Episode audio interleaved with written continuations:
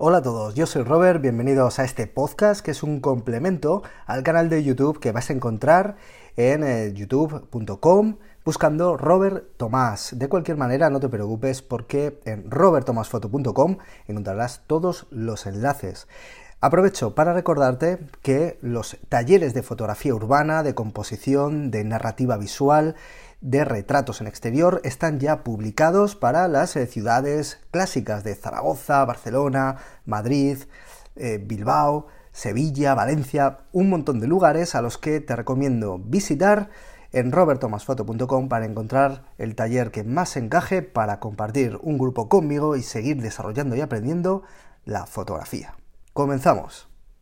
Realmente, eh, creo que es muy interesante, eh, tenía muchas ganas de hablar de esto porque las fases vitales del fotógrafo creo que es ah, algo que debemos de tener un poquito siempre en mente porque creo que muchas veces em, eh, creer que ya hemos llegado, creer que ya estamos ahí, que hacemos unas fotos increíbles, solo sirve para ponernos un dique, una pared en la cual nos estamos todo el rato chocando y no nos deja seguir avanzando. Creo que ser humildes y conscientes de en qué punto del camino estamos nos va a ayudar eh, a avanzar, ¿vale? Nos va a motivar a seguir creciendo. Y por ahí yo lo voy a resumir en unas fases en las cuales creo que cada uno nos vamos a sentir identificados en una de ellas y que nos sirva, como digo, pues como motivación, ¿no? Que es lo interesante de todo esto. Vamos a hablar de la primera fase, la fase técnica. Esta fase es en la que todos nos hemos visto inmersos y que eh, mucha gente invierte demasiado tiempo e incluso hay mucha gente que cree que todo acaba ahí y se queda un poco estancada.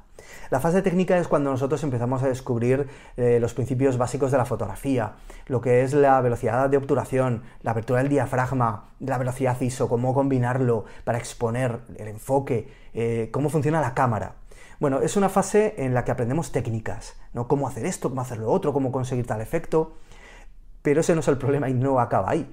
Por supuesto, es una fase que obviamente nos sienta las bases para poder realizarnos y desarrollar nuestra fotografía. Pero, como digo, es una fase que debe de quedarse ahí.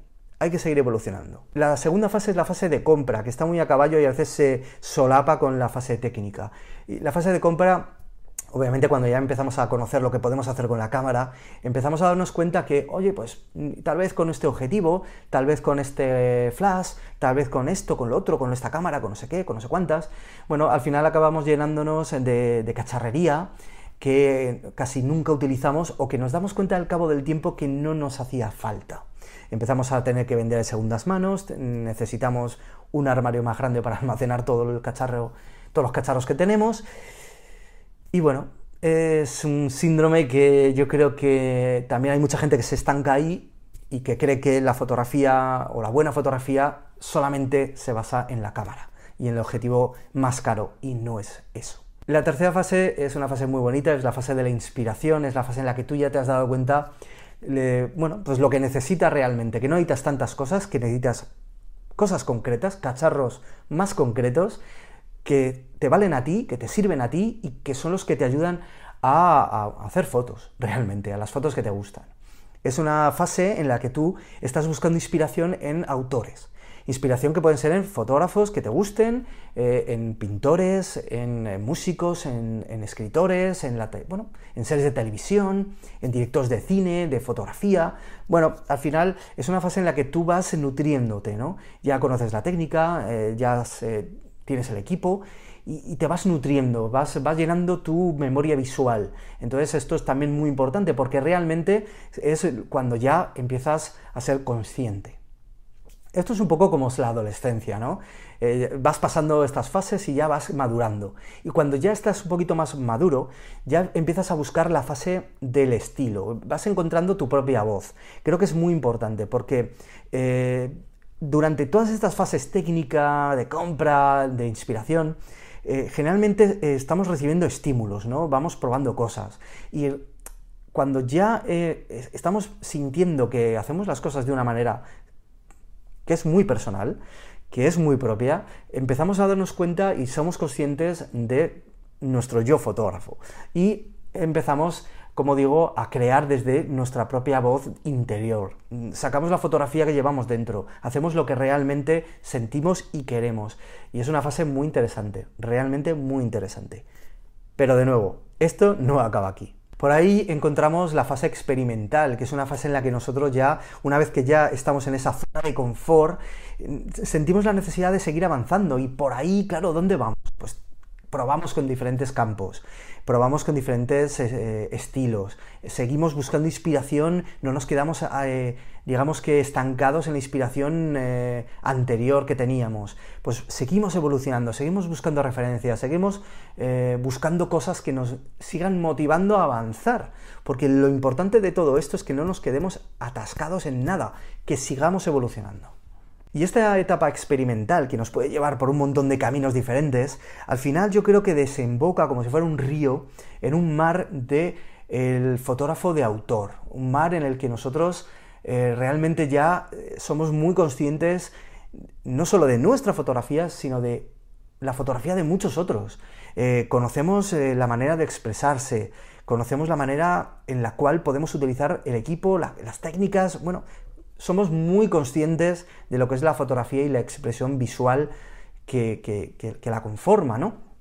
Y esta fase de autor es la fase en la que mucha gente yo creo que se lanza antes de pasar las otras fases, ¿no?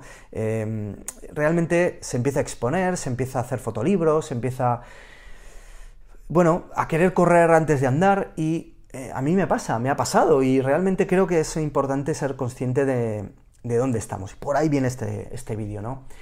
Que, al final nosotros creo que mm, una vez que ya somos conscientes de, dónde estamos, creo que tenemos que seguir avanzando y ser humildes en la hora de decir, vale, eh, ya creo que, que tengo una cierta madurez fotográfica, pero ahora es cuando hago muy buenas fotos, pues ahora es cuando ya digo, espera, todavía me queda mucho más.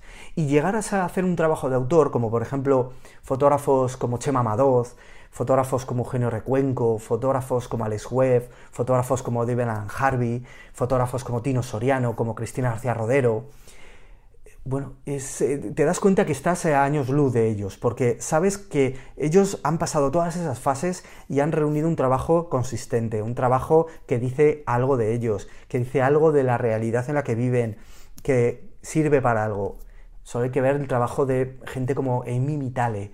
Eh, bueno, es una maravilla ver a los fotógrafos que de verdad están ahí y que nos enseñan cada día y que seguro que ellos todavía siguen creciendo, porque al final, como digo, lo bonito creo que es que esto nunca frena. En robertomasfoto.com me encontraréis, encontraréis mis workshops, mis trabajos, mis eh, talleres y por supuesto en robertomasf, me encontraréis eh, con mis fotos en Instagram, mis fotos diarias. Un saludo. Nos vemos. Chao.